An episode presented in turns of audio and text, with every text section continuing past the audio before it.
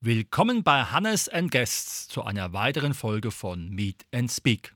Unser heutiges Thema: Wertevermittlung im und durch den Sport. Und dazu begrüße ich ganz herzlich Professor Dr. Christian Gaum. Ich grüße dich. Hallo Hannes. Hallo nach Darmstadt. Christian, Sport und Werte, das passt natürlich manchmal zusammen oder passt es manchmal gar nicht zusammen. Wenn ich da an meine Kindheit denke und wir haben bei den Garagen immer Rollhockey gespielt, da hatten wir eigentlich das Thema Werte nicht so stark im Vordergrund gehabt. Wie muss man verstehen Sport und Werte, wenn das Kinder und Jugendlichen in ihrer Freizeit machen? Da hast du ein wunderbares Beispiel aufgegriffen. Ich hätte jetzt gesagt, ne, für die Wissenschaft interessiert sich dann immer stark dafür, um welche Werte geht es eigentlich und um welchen Sport. Das ist oft irgendwie so klar. Wir sagen, naja, Sport und Werte, das gehört gehört zusammen. Und dann, wenn wir aber länger drüber nachdenken, wissen wir gar nicht mehr, naja, immer und unter jeder Bedingung und welche Werte sind es dann und welcher Sport. Und was du ansprichst, ist ja eher so, wir kennen das dann als so ein informelles, unorganisiertes Sporttreiben von Kindern und Jugendlichen, die sich halt treffen, freiwillig, ne, zusammen sich bewegen und dann auch ihre eigenen Spiele so erfinden. Da interessieren wir uns nicht für Werte, aber natürlich spielen sie eine Rolle. Miteinander, gegeneinander, Kooperation, Fairness, Respekt, Toleranz sind dann alles Dinge, die wahrscheinlich auch bei euch, ohne dass wir es immer so bemerken, aber irgendwie eine Rolle gespielt haben. Mhm. Das heißt aber, vom Wissenschaftlichen her ist es sichtbar, aber für die Ausführenden muss es gar nicht fassbar sein. Das läuft dann irgendwie im Unterbewussten ab und im Blickwinkel, man erzählt sich selber. Das wäre ja das absolute Ideal. Jetzt bin ich ja in der Sportpädagogik und jetzt als Pädagoge, ganz biografisch gesprochen, haben wir ja dann natürlich den Anspruch, dass wir diese Sachen, du hast gesagt, sichtbar, ne, dass wir sie zum Thema werden lassen oder eben auch erfahr- und sichtbar machen. Also dass es natürlich nicht so bleiben kann, okay, es ist alles so irgendwie stillschweigend gewesen, sondern unser Anspruch ist ja auch, dass Kinder und Jugendliche heranwachsen im Sport dann irgendwie merken, okay, das sind diese Werte und so kann ich auch danach leben. Das ist aber nie zu trennen von dem, wie sie sie erfahren. Und dafür ja, gibt es jetzt im Sport vielfältige Möglichkeiten und du hast sicherlich schon ein vielleicht großes Problem angesprochen. Es ist ja nicht so, dass Sport immer automatisch diese so gewünschten Sachen auch so vermittelt. Da können ganz andere Dinge auch passieren, die man dann gar nicht will. Das kommt aber dann vielleicht auch eher in der Leistungsebene vor, weil ich sage jetzt mal so, wir haben uns auch geärgert, wenn wir verloren haben, aber wenn es da richtig um Geld und Gewinnen, Verlieren geht, hat da die Frage des Werts eine andere Form? Absolut. Absolut. Und das ist wichtig auch für alle, die dann ähm, jetzt Übungsleiter, Trainer, gerade auch in Vereinen, die im unteren Bereich aktiv sind und natürlich Lehrkräfte in der Schule. Immer wieder, wenn ich mich mit ihnen unterhalte, merke ich dann, wie ernüchtert wir sind, weil wir merken, der Sport der Kinder und Jugendliche begeistert. Also der große, ne, der Spitzenprofisport, der als Vorbild genommen vermittelt dann irgendwie was, naja, Fairness so ein bisschen, aber wenn es ernst wird, muss man auch mal über die Grenzen gehen und muss unfair handeln, damit ich da irgendwie dann auch entsprechend gewinne. Also wird da irgendwie der Erfolg höher honoriert. Und das ist pädagogisch so frustrierend ernüchternd, weil wir dann gegen etwas arbeiten müssen, wo Kinder und Jugendliche merken, ja nö, aber das ähm, lohnt sich ja für mich gar nicht. Deswegen wichtiger Punkt im Sinne der Wertevermittlung, ich muss klar machen, das ist zwar auch ein Sport, der sehr ähnlich ist erstmal, aber es ist eine andere Welt, weil es um ganz andere Dinge geht, als wenn ich in der Kreisliga D spiele oder im Schulsport. Der ist ja letztlich egal, ob ich gewinne oder verliere. Mein Vertrag hängt nicht davon ab. Gott sei Dank, muss man wiederum sagen. ja. Jetzt ist es ja so, dass natürlich auch gern die Politik den Sport, sag ich mal, unter seine Fittiche nimmt, ihn auch natürlich finanziell unterstützt, aber halt auch dann gewisse Werte für herhalten. Das haben wir ja, wenn man es historisch sieht, auch ganz klar mit den damaligen Ostblockstaaten. Da hat ja der Sport auch eine besondere Rolle gespielt und wurde auch besonders so oder so gefördert. Wie siehst du das in der heutigen Zeit, wo es doch so eine bunte Vielfalt an Sportarten gibt und natürlich natürlich auch, ich sag mal, durch Browserhersteller, wie auch immer, das eine oder andere gehypt wird. Ist da noch ein Wert zu erkennen oder ist es dann einfach, ich will nicht sagen wertlos, aber äh, ich sag mal, ähm, zeitgenössische Kunst, die nach einer Minute vorbei ist? das ist, das ist auch ein schönes, schönes Beispiel. Das kann man vielleicht einfach ergänzen. Klar, ne? das ist ja im Sport immer so ein, so ein zentrales Moment, dass ich erfahre da was, ich erlebe was und dann ist es vorbei. Es ist ja nicht verdauert. Was du jetzt aber ansprichst, ne, ist ja etwas, das ja von außen sozusagen, na, die Wissenschaft spricht dann von instrumentalisiert wird. Ne? Also er wird genutzt, um irgendetwas zu vermarkten aus Seiten der Ökonomie. Die Politik hat ihn von jeher genutzt, von wegen irgendetwas zu transportieren, auch gewisse Gesellschaftsideologien im Sport zu verankern. Und dann kommt immer von Seiten des organisierten Sports, na, wir seien ja aber unpolitisch, wir müssen eigentlich da dagegen stehen. Da muss man jetzt mal realistisch sein, auf der großen Bühne kann Sport nicht unpolitisch, nicht unökonomisch oder so etwas sein. Das muss man auch einfach mal ganz klar dann benennen. Es ist aber, glaube ich, für die alltägliche Arbeit mit Kindern und Jugendlichen ist das ja nicht der Sport, in dem sie unterwegs sind. Und hier passiert es durchaus, dass Sport gerade nicht wertlos ist. Weil in dem Moment, wo es gelingt, dass Heranwachsende eine Begeisterung für Sport entwickeln, passiert doch Folgendes. Sie bemessen diesem Tun, ne, diesem Spielen, diesem Miteinander zusammensein, auch gegeneinander spielen, wenn es eher im Wettkampf ist, eine Bedeutung bei. Sie merken irgendwie, das bringt mir, naja, im besten Fall sowas wie Freude, Bewegungsfreude. Und das ist ja keinesfalls wertlos. Das ist ja fundamental wertbasiert. Ansonsten würde ich das ja auch nicht weiter tun. Und das ist nämlich pädagogisch das Wichtige, dass wir in dieser unterschiedlichen, diversen Sportkultur Kindern und Jugendlichen, ich sag mal so, Pfade oder Wege aufzeigen, wo sie Bewegung und Sport als für sich wertvoll erfahren können. Und da gibt es natürlich nicht nur einen Sport. Das ist ganz wichtig. Es ist aber auch so, dass man da als Pädagoge durch die Lehrpläne in gewisse Muster hineingezwungen wird, unabhängig davon, ob der Bewegungsradius und die Bewegungsfähigkeit der Kinder und Jugendlichen dazu passt. Das ist richtig. Jetzt würde ich sehr optimistisch zunächst formulieren und dann deinen Einwand auch kritisch reflektiert aufgreifen. Optimistisch haben wir eigentlich in allen Curricula inzwischen ein Konzept, was man in der Sportpädagogik als mehrperspektivisch kennt. Also Sport nicht nur aus einer Perspektive und wahrscheinlich hast du auch darauf abgezielt, wenn man an Sport als erstes denkt, denkt man häufig, das ist Leistung, das ist Wettkampf. Mehrperspektivischer Sportunterricht wäre einer, der andere Perspektiven zum Thema macht. Da wird dann gerne etwas genannt wie Eindruck, Ausdruck, aber auch das Thema Gesundheit. Ne? Also Dinge, die jetzt erstmal gar nicht in diesem klassischen Milieu, ne, Fähigkeiten, Fertigkeiten, sportliche Techniken und die dann im ne, gegenseitigen Wettkampf und Leistungsverbesserung zum Thema werden. Das ist curricular fixiert und eröffnet auch allen Lehrkräften die Möglichkeiten, so zu unterrichten. Jetzt zum Kritischen. Jetzt passiert ähm, im Sport irgendwie etwas bisschen Verrücktes. Einerseits ist es ganz schön. Wer wird denn Sportlehrkraft? Und ich merke das immer, das ist ja auch dann meine Tätigkeit ne, in der Lehrkräftebildung. Naja, Sportlehrkräfte sind oft Menschen, die den Sport sehr positiv erfahren haben. Soweit, so gut. Die dann aber auch Sport so positiv erfahren haben, nämlich genau diesen leistungs- und wettkampforientierten Sport. Das führt dazu, dass man dann seine eigenen Erfahrungen in die Praxis nimmt und denkt, ja, das ist ja toll, ich habe es ja so erlebt und ich bin so glücklich geworden. Ja, wieso freuen sich denn jetzt nicht alle anderen Kinder auch? Und wir treffen ja in unserem Unterricht, gerade im Sportunterricht, auf eine so heterogene, vielfältige Schülerschaft, wo wir nicht davon ausgehen können, dass alle genau diese Erfahrungen auch so teilen, weil sie auch ganz unterschiedliche ich sage jetzt mal, Anlagen oder einfach auch Voraussetzungen mitbringen. Sich dafür überhaupt zu öffnen und dann auch vielseitig zu unterrichten, das ist eine zentrale Stelle, an der ja meine Kolleginnen und Kollegen in der Sportpädagogik an den Hochschulen arbeiten.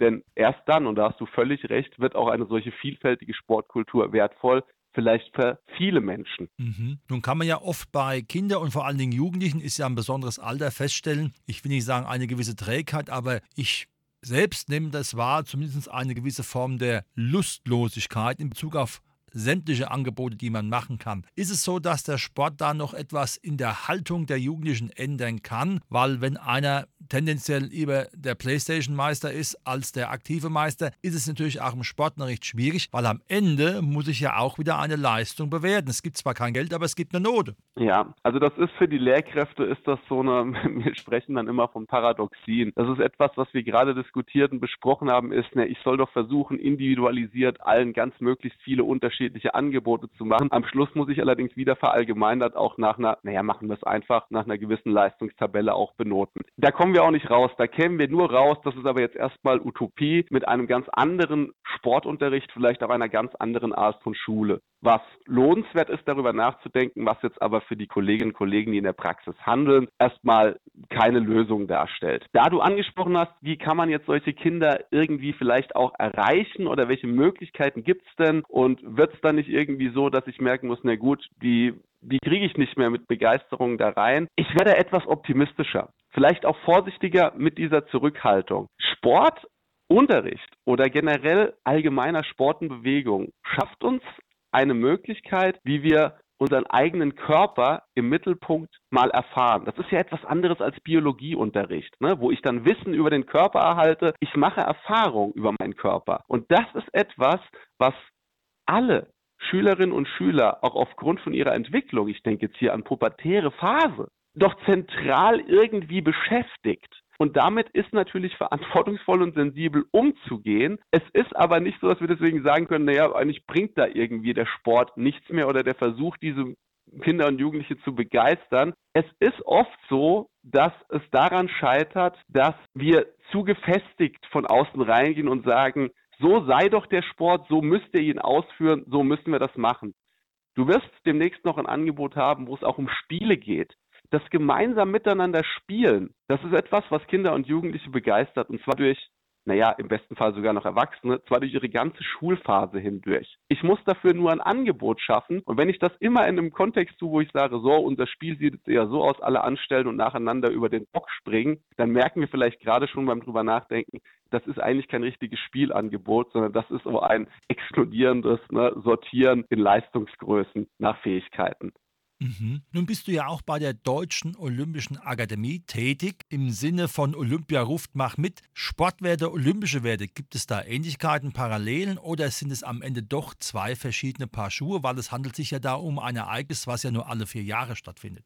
Das sind ganz große Parallelen. Wenn man sich überlegt, was wird denn eigentlich im, im sportlichen Handeln zum Thema? Es ist irgendwie, das ist, ich habe gerade gesagt, das ist die Erfahrung unseres Körpers. Und diese Erfahrung unseres Körpers, und das ist mir wichtig, wenn Sport, wenn wir das als Wertevermittlungsfeld verstehen, also wo Werte zum Thema werden, dann sollten wir Sport auch nicht rein isoliert denken. Also nicht im Sinne eines reinen Sports, den ich alleine ausführe. Am besten Fall, du hast sowas angesprochen, indem ich zu Hause auf einer Matte Fitnessübungen mache und über YouTube gucke gar nichts dagegen. Das ist toll. Und wenn man da Spaß dran hat, soll man das tun. Das ist natürlich super. Aber das Wertvermittlungspotenzial des Sports, und hier kommt der Anschluss an die olympischen Werte, liegt darin, dass wir gemeinsam zusammen etwas tun und eben nicht alleine. Und das ist würde ich schon sagen, auch ein zentrales Potenzial des Sports, wo wir gemerkt haben in der Corona-Pandemie, wie Kinder und Jugendliche, die alleine für sich nur noch lernen und sich mit Material beschäftigen müssen,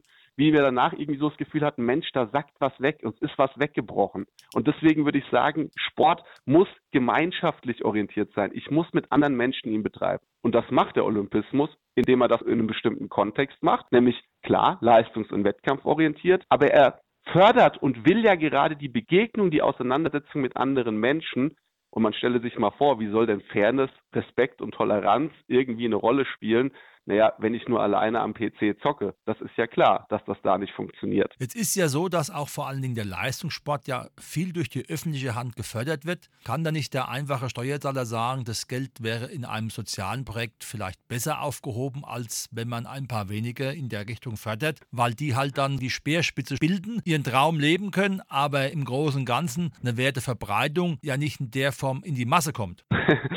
Ja, da sprichst du jetzt einen ganz heiklen Punkt an, den wir aber nicht ausklammern dürfen. Tatsächlich wäre auch mein, mein erster Gedanke dazu, man sollte durchaus mal mutig und offensiv, und das passiert ja, also weiter stark vorantragen, dass wir sagen, Mensch, das, was an Steuergeldern in den Spitzensport fließt, wäre hier nicht auch vielleicht umzudenken, dass so etwas in einem eher breiten sportlichen, also vereinssportlichen oder auch Kontexten sozialpädagogisch von solchen informellen anderen Sport- und Bewegungsangeboten eigentlich besser aufgehoben wäre, weil es erreicht doch viel mehr Menschen und vor allem auch Kinder und Jugendliche. Von organisierter spitzensportlicher Seite würde man jetzt sagen, naja gut, wir sind ja Vorbild. Ne? Also sozusagen, wenn wir Spitzenleistungen erbringen, medial hohe Einschaltquoten, das begeistert Menschen. Das sehen wir ja auch oft oder haben wir gesehen. Katar ist jetzt vielleicht ein schlechtes Beispiel. Aber ansonsten begeistert Spitzensport durchaus Menschen. Und die Hoffnung ist ja, und das kommt aus der olympischen Pädagogik, dass wir davon ausgehen, naja, solche Spitzenleistungen animieren, befeuern eine breiten sportliche Aktivität. Dann werden Kinder und Jugendliche aufmerksam, sind begeistert und führen das auch aus.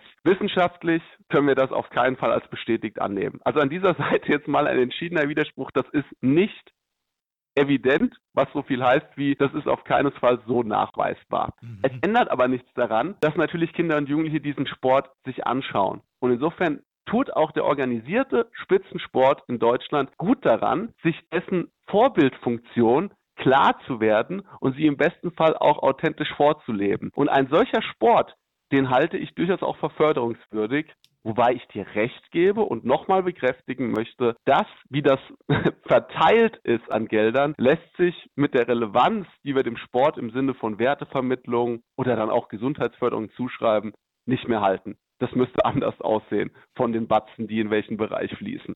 Mhm. Nun gehen ja jeden Tag ein Haufen Studierende durch deine Hände. In diesem Sinne sehr positiv, hoffe ich. Was wünschst du dir für die Studierenden? Was sollen sie mitnehmen zu diesem Thema Wertevermittlung im und durch den Sport? Sie sollen vielleicht drei Dinge mitnehmen. Bezüglich dieses Themas, dass wir uns zunächst mal dafür öffnen und sagen, okay, es ist ein Wissen über diese Werte wichtig, auch für Kinder und Jugendliche. Ich muss in meinem pädagogischen Handeln Kindern und Jugendlichen klar machen, was sind denn jetzt die Regeln? Ne? Bei mir sind dann oftmals zukünftige Sportlehrkräfte. Ich muss das transparent machen. Wenn ich einfach sage, na ja, jetzt macht irgendwas, dann und nachher sage, das war aber nicht sonderlich fair. Ich muss erst mal klar machen, was waren denn hier eigentlich Regeln? Wonach wollen wir spielen? Und das wollen auch Kinder und Jugendliche. Dann muss aber ein weiterer Punkt hinzukommen und der ist wichtig. Dann muss ich deutlich machen, ich kann nicht nur Wissen hier vermitteln, sondern ich muss irgendwie Bewegungsarrangements, also Spiele gestalten mit Kindern und Jugendlichen, wo solche Werte auch als positiv erfahren werden können. Sonst passiert nämlich Folgendes, ich sage, naja, ihr müsst alle fair sein und jetzt spielen die Kinder und merken so, naja, lohnt sich aber gar nicht, ich habe ja danach verloren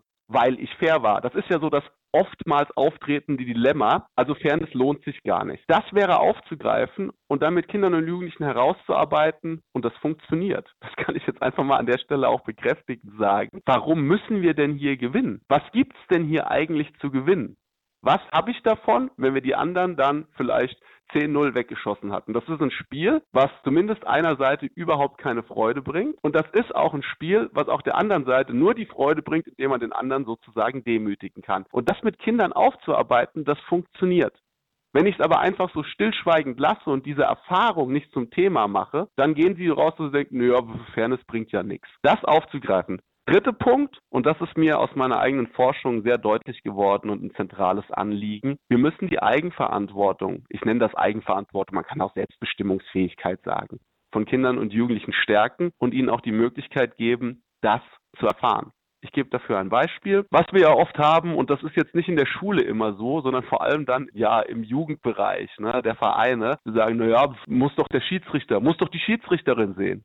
Also das ist genau keine Eigenverantwortung. Dann übernehme ich keine Verantwortung für mein eigenes Handeln. Und wenn meine Studierenden danach rausgehen und merken, da ist es lohnenswert anzusetzen, also Kindern zu zeigen, Mensch, wir sind selber für unser Handeln verantwortlich. Und zwar nicht nur ihr, Kinder und Jugendliche, sondern auch ich, wenn ich dieses Spiel arrangiere. Das ist ein Ansatzpunkt, der pädagogisch wertvoll ist für Wertevermittlung. Sonst gehe ich rein und sage, naja, als Sportlehrkraft, so, jetzt machen wir noch ein Abschlussspiel, und die Verlierermannschaft, die räumt dann die Halle auf. Ne? Das müssen wir vielleicht ein bisschen schmunzeln, so hoffe ich doch, oder sind entrüstet, weil denken, nee, was vermittel ich denn jetzt? Das ist natürlich ein Problem. Ich sanktioniere die Verlierer. Also, meine Eigenverantwortung habe auch ich, nicht nur Schülerinnen und Schüler. Aber es ist wichtig, die zu bekräftigen. Wir gestalten unser Spiel, wir spielen es, wir haben dafür auch einen Beitrag, den wir leisten können. Ein wunderbarer Abschlusssatz zum Thema Wertevermittlung im und durch den Sport mit Professor Dr. Christian Gaum. Lieber Christian, herzlichen Dank für die reichhaltigen Informationen und weiterhin viel Bewegung im Sport und natürlich mit den Werten. Das wünsche ich uns alle. Danke dir, lieber Hannes, und viel Spaß noch.